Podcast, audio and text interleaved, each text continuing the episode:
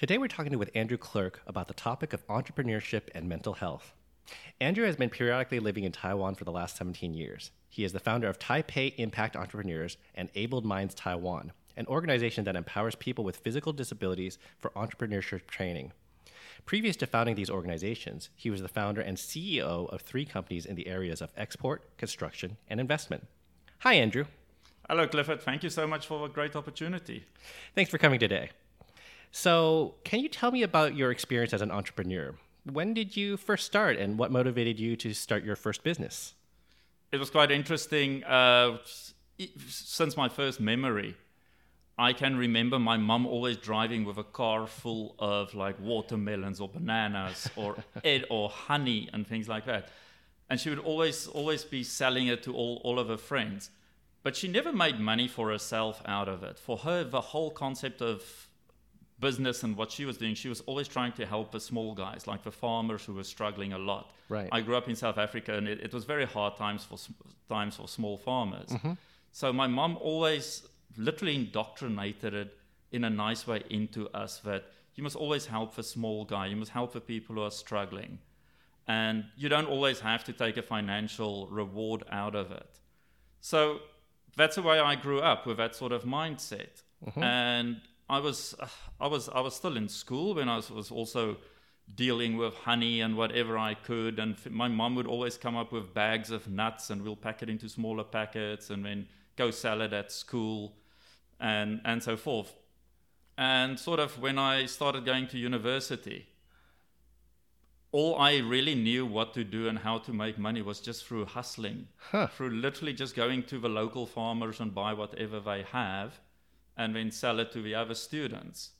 And eventually that just turned into an export business, which yeah, lasted for 27, 26 years. Wow. Uh, what exactly were you exporting and where were you exporting to out of curiosity? It was high value, high risk fruit, mm-hmm. which uh, fruit that we had to get from the land to the shop, shop, uh, supermarket shelves in 58 different countries where we traded wow, in. that sounds like a real challenge. And we only had less than 48 hours to get it from the plant to the shelf. And that means we had to pick it, wash them, dry them, pack them, and get them on flights all around the world. It it was quite a massive operation, and I must proudly I can say we sort of our average was around 26 hours.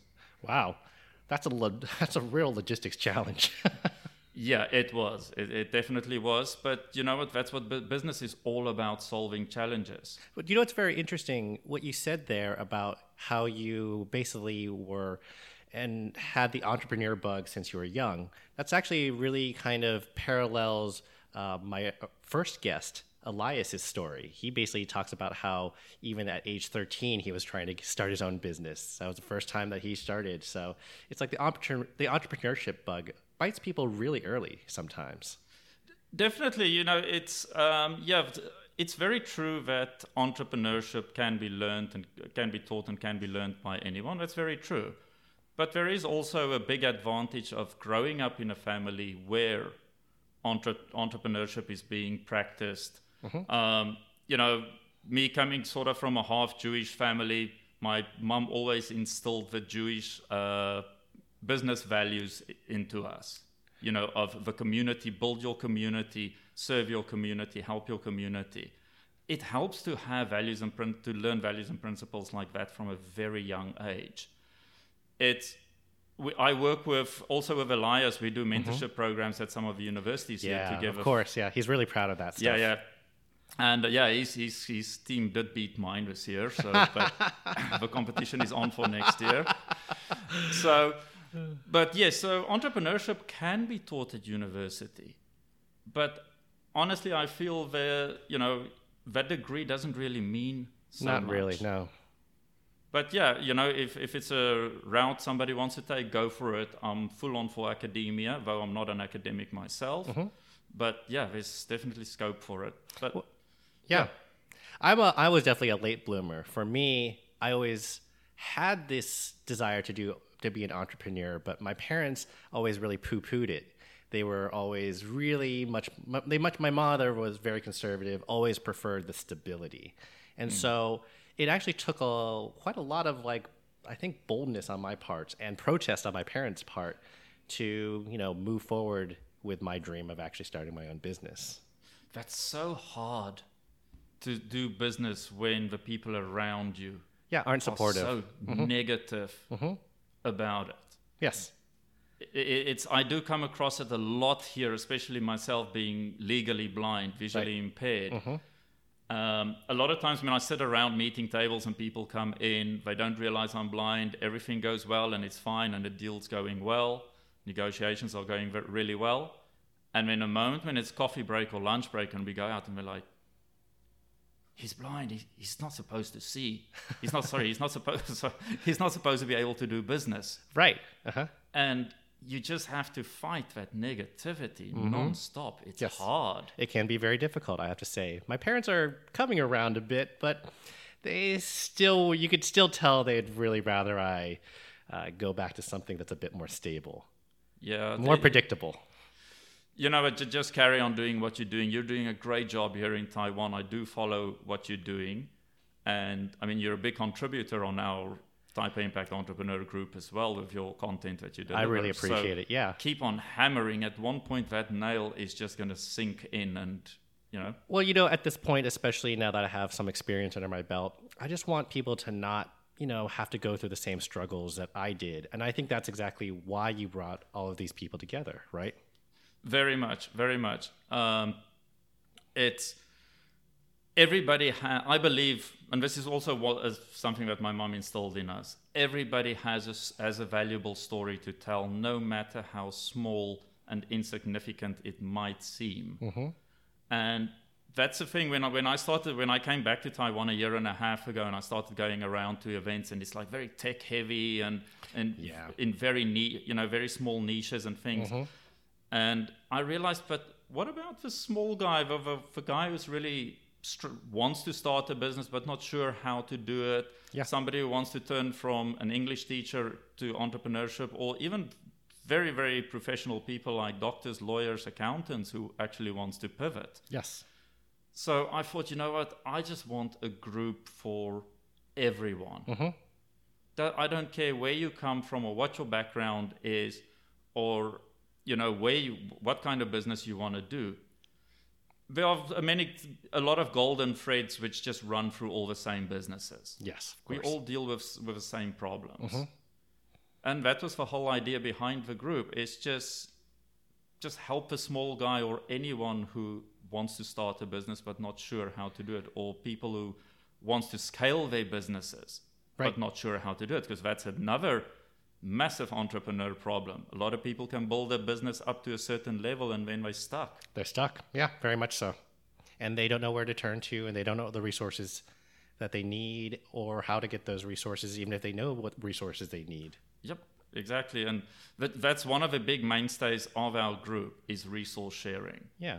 I'm so into that in promoting um, people to share their resources. Mm-hmm because once you start, you know, oh, sharing resources, you know, reciprocity kicks in. Yes, exactly. And I'm a b- big fan of bartering. Yeah. You know, whether it's physical goods or or services or assistance, um, you cannot just always take. Mm-hmm. You have to give. Yeah, for sure. So yeah, no, it's definitely one of our big points is how to share resources in a economical and meaningful way. Yeah, absolutely. So let's move on to the next question. And this is uh, why did you become interested in helping other entrepreneurs who are having a hard time mentally and emotionally? Well, I'll, okay, I went through a very, very dark period. Well, a handful of times in my life. Yeah. Yeah, I don't it's, think you're an entrepreneur unless you do, unless you go through those tough times. But that's I, I had a very easy let's say in my early to early mid 20s um, i reached a certain level of success very fast mm-hmm. to a point where i mean i was in my mid 20s and i had large management teams managing things for mm-hmm. me on mm-hmm. my behalf and it gave me a lot of time to move on to other projects and i was living in england at at one stage and i was doing exceptionally well and then suddenly in one less than one year three of my immediate family members passed away, of which one was my uh, married partner of many years. That's, that's so tough. And also during that time period, not you know being a bit you know being down about things, um, I made with two of my large companies, I made a massive mistake of bringing the wrong people in as business partners. That's always such a tough time. And literally within two years, I went from being, you know, very well off, very successful, to just watching how two of my empires, so to say, were just crumbling mm-hmm. before me. And I couldn't do that. And I couldn't emotionally deal with things due to, you know, the three deaths that I've just been through. Of course, yeah. There's only so much like you can give emotionally. That's it. We, our emotional energy is very, very low. Yes. And then, so I, I went and I, I did cut my losses on the financial side and sort of moved on. I took some time off. I came li- came and lived in uh, um, Southeast Asia for a year, gathered myself together again, and I was I came and that's in a time when I moved to Taiwan full uh, permanently Yeah. and I met my met a new partner here. We're still together, and things just started taking off again. I started a new business, and things were looking good and whatever. Woke up one morning, I said to my partner, "Jeez, man, did we drink last night? Because I can't see very well."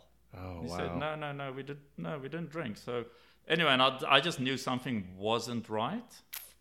So I went I went to the doctors the same day, and they did tests, and very quickly, you know, after three four hours there, they just said, "Well, listen, you've got a couple of months of eyesight left. You're going to be blind very soon." And I was like, "Yeah, well, just give me the medicine and the treatment, whatever." That's And s- devastating. and they said, no, there's nothing. There's nothing that can be done for your condition. It's, you've just, he basically said, just go and enjoy your last few months of eyesight. I still want to know how do you enjoy that when you get news like that? Of course, yeah. So there I went from, you know, being on top of the world in my 20s, then right down into that deep, dark pit mm-hmm. of depression, got out of it. And just as I was standing on my feet again, it was just, you know, I just got literally banged down back into that pit in probably what I perceive one of the worst possible ways.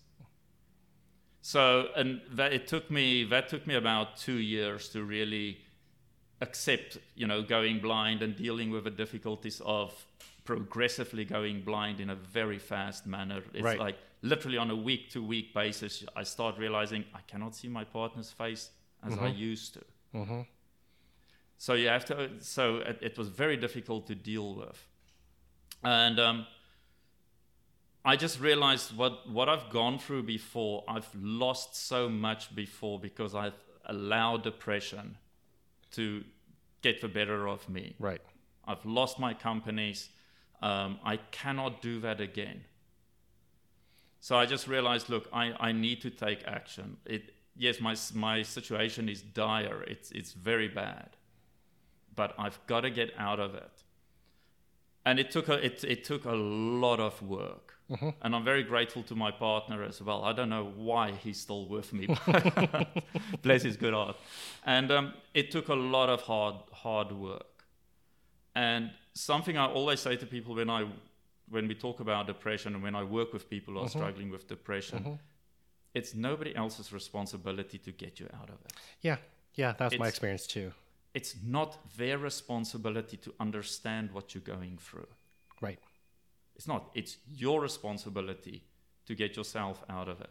It's very hard, harsh words, but it's the truth. Yeah, I think it's really hard though, uh, because when you're in that depressed state, it's really it's a lot of times even the most trivial actions are extremely difficult, and I'm sure you can maybe talk a little bit about that, right? So how did you motivate yourself when you're so low? That motivation is so challenging in my experience. Okay, something that worked really well for me and in my favor is when I started going blind, I met a very, very elderly lady who suffered from the same blind, blinding disease. And um, she gave me three pieces of advice. And the very first piece of advice was take those negative thoughts, those, those negative self-talk, with, with those self-doubt thoughts, those, um, and take them and turn them into positive actions, not just positive thoughts. You don't say, "Oh, I, I, I, I hate myself," and then say, "Oh, I love myself." No, that's not going to counteract it. You have to take positive action on negative thoughts. So as soon as you get a negative thought, go and get your take out a book. Um, what I, I, took books on business skills. Right. Mm-hmm. I picked three business skills that I wanted to become psychotically obsessed about mm-hmm. and learn it. So every time I got a negative thought, I would grab immediately grab one of those books and I would just continue reading or I would rereading what I've read before. Right. And I would I would just literally become psychotically obsessed about it. And it was just a whole process of instilling a, a new positive habit. Mm-hmm. And it paid off thousand time, times X mm-hmm. over the years because the free skills that I acquired has taught me so much about business. I still obviously use it now. It's of course, it's, yeah. It's it, it's totally in me. So when you have when you go through those those negative thoughts, get yourself something positive to work on and to focus intently on. Because what feeds depression? Mm-hmm. It's boredom. Yes. Having, having nothing to do, having nothing to focus on, um, not having clarity yeah, uh, the uncertainty, the this kind of the fear of the future, the self doubt. Yeah, that's it. Depression feeds off of that. Yes, so it's food for the depression. Yeah. So what you need to do is you need to um, quiet that hunger. That the depression is hungry for something. So let's f- feed it something, you know, of value and positive. Right. Feed something that will actually, if anything, tamp it down and kill it. Right. That's it. So yes, so so I've really learned. I've really yeah taught myself and learned how to. I hate using the word of pushing depression down because mm, you must never yeah. suppress it. Yeah. I liked. I'm very aggressive by nature, um, not physically, but in business and mentally, how I deal with problems and things. Sure, so I yeah. like to use the term term beat. Yeah. So I, I beat depression down. Um, I do allow it to come out now and again and then just knock it back down and be, beat it down and just like, you know, get away. I'm not going to let you come out mm-hmm. again. So, yeah, you've got to, you know, this is depression is probably the biggest demon that anyone can ever fight in their lives. Yeah. And it's a demon that will stay within you all your life. You'll, mm-hmm. you, you'll, it will never be gone it will always be down there somewhere. Mm-hmm. But the biggest thing is we need to learn to personally take control over it. Yeah. And yeah. not let it control us. Very much so. Yeah, because it is a monster, and it is a, it's the monster inside you that you actually have to. You have the ability to actually control it, but I think that the you know when I was going through that depressive stage, I realized that I actually had to reframe. What was very difficult for me to understand was I couldn't continue doing things the way that I had in the past. You actually have to reframe the way you think. And that's very hard because a lot of times I don't think people have the self awareness to understand that their mindset is causing the depression and that maybe these kind of bad habits that they picked up from childhood. My parents, for example, were extremely negative people and and so that made me even though when I was very young, I would say I was extraordinarily optimistic, upbeat person. My parents would, you know, would be like, "Oh, you're don't be too excited about that," and they just wouldn't allow me to enjoy these moments. And that was mm-hmm. actually kind of, you know, you can't escape those, but you can learn to reframe that. And I think that's extraordinarily difficult. I do think that professional help does you know, the help of mental health experts can really, really help some people. Definitely, mental health experts. Uh, just by the way, I mean, I'm not a mental health expert right. by or a medical expert by any standard. I'm just just somebody who went through hell and back and back to you know, ooh, sorry, oh, no problem, and back back to hell again so many times, up and down. So it's just what whatever I share is from personal experience. Mm-hmm. Um, yes, there are there's definitely a place for mental health professionals and also for support groups but ultimately what people must realize 95% of the power lies within you to deal with That's right. Yes, very much so. um, I've got a bit of a, a weird opinion about uh, support groups. yeah. Support groups are very good when you come to realize you have a problem Yes. and you need help. And then go to a support group and listen to the other people and let them help you to a point where you're accepting what you know that there's a problem that, Yes. that needs attention. But there, I feel it. Everyone's different. I went through it as well, but I got to a point where I felt the support group, in a way, was was keeping me down. Mm. And I mean, I mean it with all due respect to the people who helped me. Yes. But I got to a point where I thought, you know what? If I'm going to stay in this support group, I'm just going to stay in that circle. Yeah. And I knew my situation was not sorted or solved yet. Mm-hmm. And that's where a person has to take very, very aggressive action themselves. Mm-hmm. And I use the strong words of aggression because, like we said, the depression demon is your biggest enemy and it will be your enemy for life Yes. and you you're not going to be able to defeat that demon just by being kind or sitting down and thinking about nice things. Yeah. no, I don't. I don't think you'll ever defeat the demon, though. The demon. You can basically control the demon, though, rather than just like you said, you can Mm-hmm. control it rather than it controlling you. But it doesn't disappear. Yeah. It's not. There's no golden bullet. You're not going to somehow become. If you've experienced it, you know it's there, and you just and you have to be able to, you know, you can actually have moments. Eh, We all have, you know, like maybe a series of events that cause us to feel down, and then you can start to feel it. You know, that demon kind of crawl back up, and then it is your job to make sure that you can kind of like make sure you say no. I have the power to control this thing now I have to take action and I need to do take positive action to avoid having that demon uh, regain control because that's what it wants to do. yeah. Well, definitely. And the more you suppress it, the more it's gonna.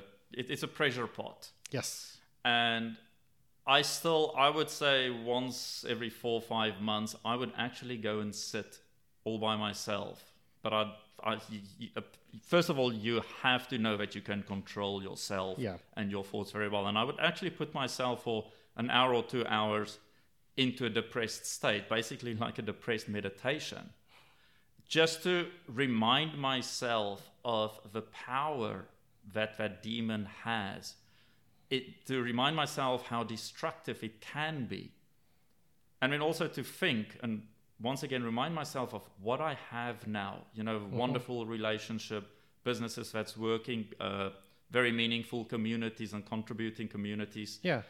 And if I'm going to let this demon take hold of me again, it's going to destroy everything I have. So I actually sit there and I feel it and I experience it. And just like a meditation, snap your, I snap myself out of it and Yeah. I'm like, you're down, I'm beating you. um, once again, the aggressive nature comes out. And Yeah. I've got to say, even my partner noted it before. He, he would say, like, wow, you know, you should take your aggression out on that demon more often because it's um, quite pleasant to have you. It's very admirable, actually.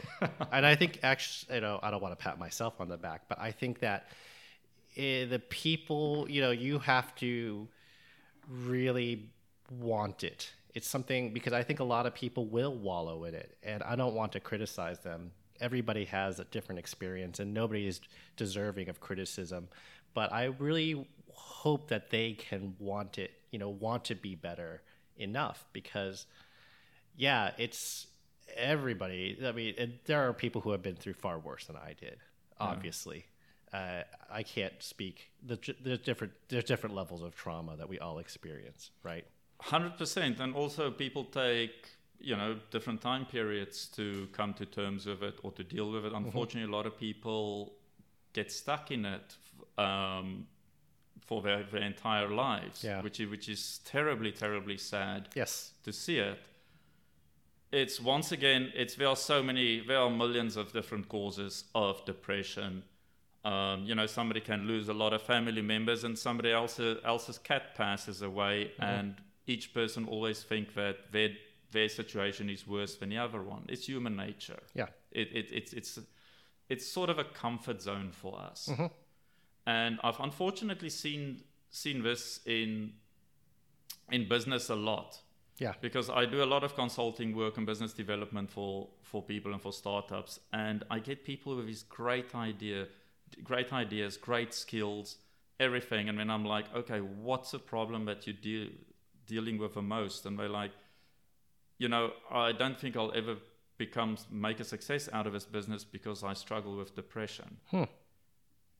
And a very very harsh thing that I generally say straight up, it's that's that's a comfort zone for you. You're scared of success, or you're scared of a hard work that it's gonna gonna take to become successful. Right. So you're moving yourself into into something such as depression, where you can put the blame on that. Mm-hmm. It's an easy one to blame. It's like, you know, I'm on meds, I'm trying, I'm trying, but I'm struggling. This is not applicable to everyone. Of course, yeah.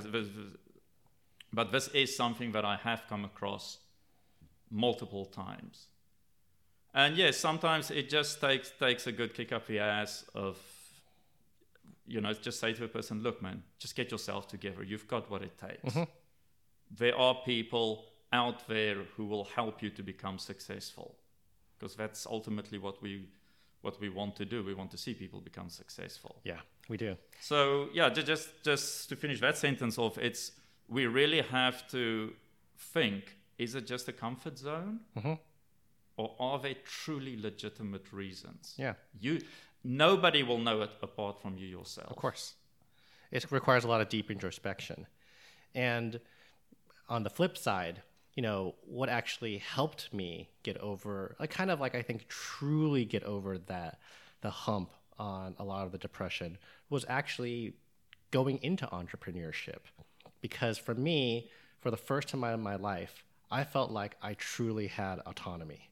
Hmm. I was able to control the direction and that my life was going to go into and i had kind of like stopped allowing other people to like tell me what what, what was supposed to make me happy. Mm.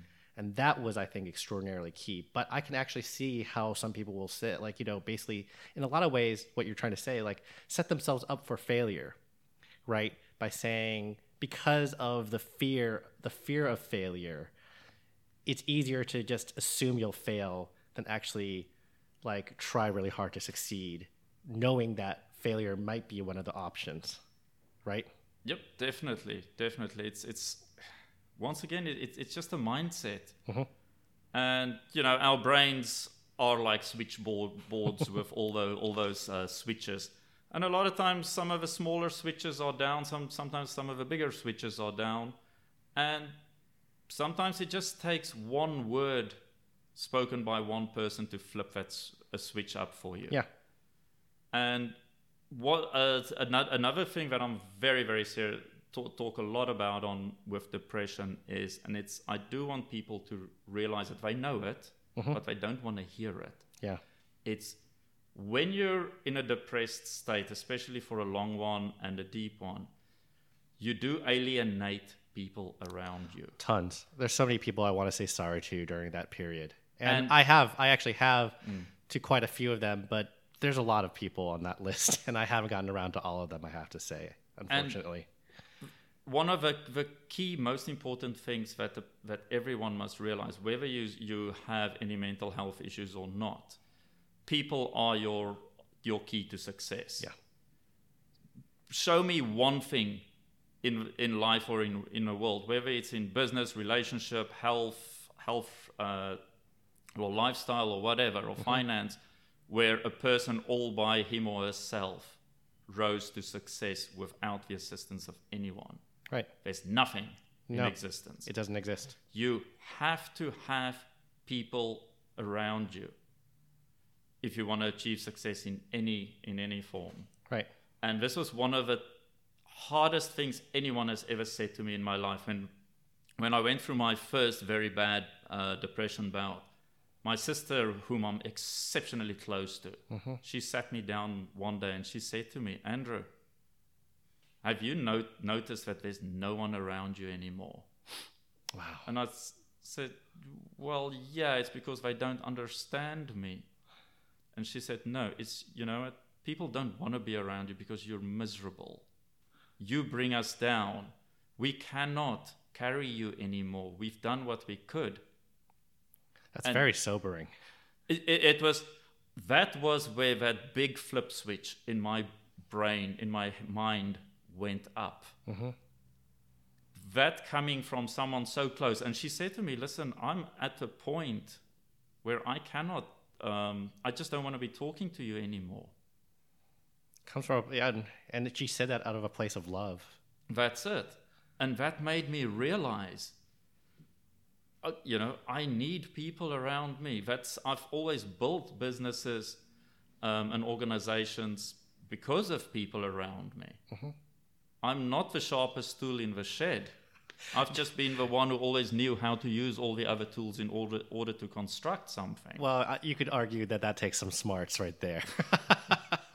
Thank you. I'll take I'll take a compliment. and that, that's why I'm so passionate about community building nowadays. yeah.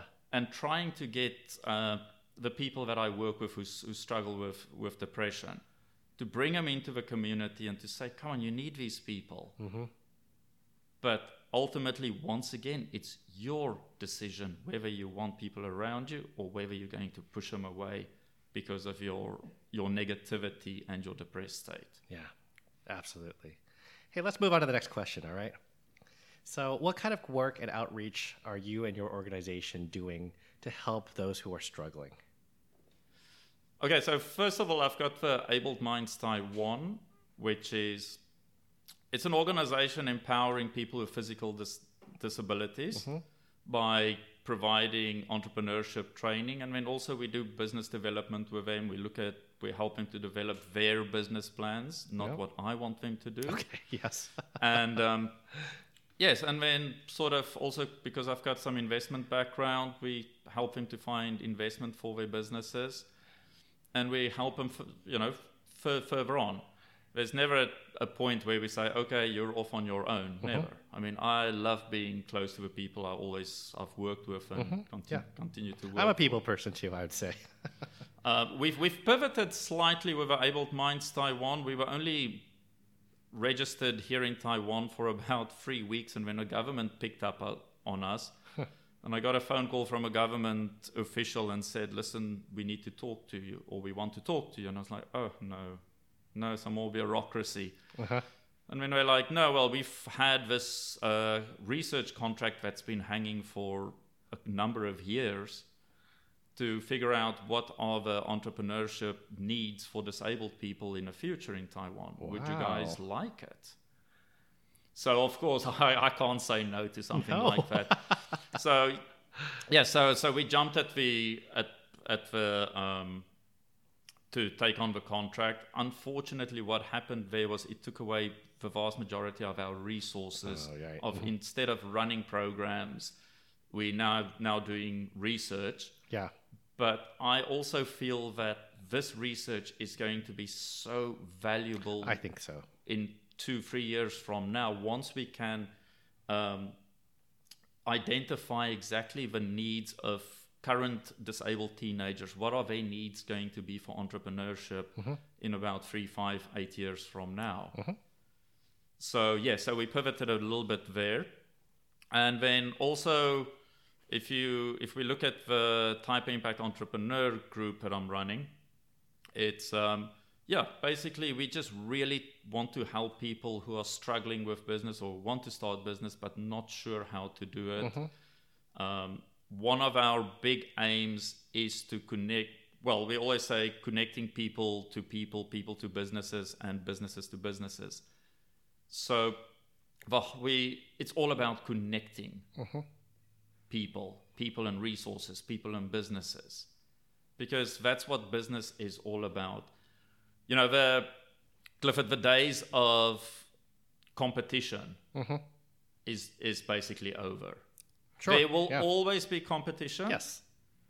but the, the days of um, negative competition, of destroy your co- um, competitors, that's pretty much over. And especially in, in a beautiful country such as Taiwan, where the entrepreneur and startup scene is actually relatively small. We're all interconnected Yeah, one way so. or another. Yeah. I mean, you know 90% of the people I know. yeah, pretty much, right? and so we're all in- interconnected. And w- so with my group, we really focus heavily on collaboration. Uh-huh. So, uh, okay, you're doing a language learning app, you're doing a language learning app. What functions, what features are you building into yours? What are you, hi, okay, why don't you, why don't we get you together and you guys collaborate together? Sure, yeah. You know, you're short on cash, you're short on cash. I can find investment for one. Mm-hmm. So, do you want to fight over it or do you want to collaborate? Yeah, figure it out, yes. It, you know? Yeah. So yeah, we, so we're very much into collaborating, even with other groups. Um, you had Danny. Uh, yeah, all, Daniel Miller, yes. Yeah, you had him over from All Hands. Yeah, I sat down with John Mern from All Hands about a month ago or something and said, okay, which events are you holding this year? Which, and I had my events Yeah. scheduled. And we're like, okay, well, I'll go and talk at theirs. They come and talk at mine. Okay, we're not going to step on each other's toes. Here, there are some gray areas, but it's all about building um, a, the Taiwan community together yes. and not fighting and arguing. yeah, So, and that's what I love in Taiwan because the vast majority of the entrepreneur and startup groups, foreigner groups, local groups, it's all about working together. yeah, yeah, very much so. And I, you know, like I've already mentioned this before in a previous podcast, but Elias has been instrumental in helping me on so many different areas. He just dispenses advice free. He's not, he doesn't treat it like some kind of trade secret. He just wants to help you succeed. You know, he doesn't ever see, I don't think he thinks, sees anybody as a threat, right? He, he really actively understands that we all succeed. We can all succeed together. That that kind of spirit, I think, is extraordinarily important to building a vibrant community. Definitely, definitely. I mean, and also, bless his good heart. Yeah. Um, but yeah, he, does, he doesn't see himself as like this high and mighty person. he does not. We, me and him went to Hooters a month ago on a Friday, and He likes was, that place, doesn't he? and he was there in his trademark in, inspired Black t-shirt. t-shirt, There yeah. we go. There we go. I'm sure he gets a wash. um, and yeah, so absolutely down to earth, and always, always willing to lend an ear, and always willing to share advice. yeah. And it really comes down to reciprocity again. You know, it's it it comes back 10, 100x Right. when you help people. Uh, I saw, um, like I said, we work together at Ming Chuan University, just Yeah. as mentorship programs. We're also with Paolo Lissing from Startup Yep, Taiwan. that's right. yeah. And um, the amount of work that each of us put in to help those students, Sure, of course.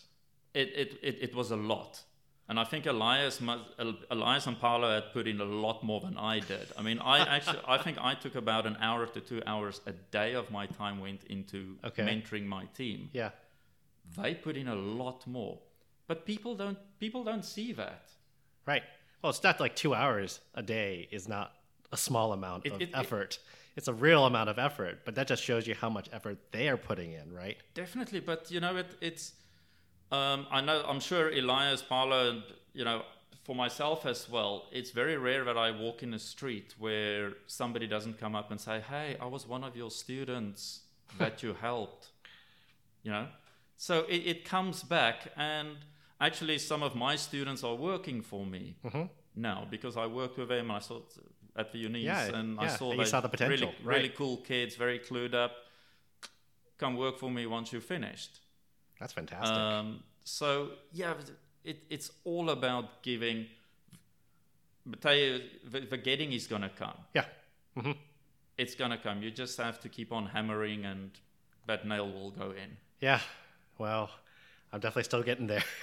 No, but you guys are doing very. We're doing pretty good for ourselves, but we could be doing that much better. We got that next level to achieve, and then we got another two levels. Beyond that, that's where I see things. But one step at a time. One, put one foot in front of the other. That's the way I always remind remind myself. You know, in business, I also try to instill it in people. Don't grow too fast. No. Especially at the early stages. Absolutely not. Build that foundation and then you can start scaling fast. But people are people are very impatient. I know. Yeah, they business. are. Yes. So, but you guys are doing great. I really love following your things and Thank and, you. And keep on going, man. It's it's very meaningful, very impactful. I really appreciate and that. Yeah, really love it, man. So, lastly, uh, how do people get to learn more about your organizations? So, the websites, Facebook. Tell us all about yeah, Mother, how we connect. Mother Superior Facebook. okay, yes. Um, we I just run on Facebook because I'm not a social media person at Mm-hmm. all. Actually, last year this time I have not started my group yet, and I did not have Facebook at all. really? I only started it when I started the group, and someone said to me, "Oh, you need to go onto fa- on, onto social media," and I'm like, "Where?" and they said Facebook. I'm like, "Oh, damn, no! I just don't want. I don't want to be out in public so much." sure, right. And yeah, so face, Facebook has served us very well. So Taipei Impact Entrepreneurs Okay. is on there, Abled Minds, Taiwan, it's on there. Okay. And from there on, there are links to the websites and the events that we hold. We have about between eight and 10 events Yeah. a month Mhm. for different organizations. So yeah, we pretty much out there. I've got a great team working for me now with um, the Impact Entrepreneur Group. Mhm. So yes, we're out there and love to see see more people coming to the events. Yeah, fantastic. All right. Well, thanks a lot, Andrew. Clifford, thank you so much. Really appreciate it. Has been a And fantastic conversation. We definitely. I thought we just started. All right. Take care. okay, thanks so much. Bye.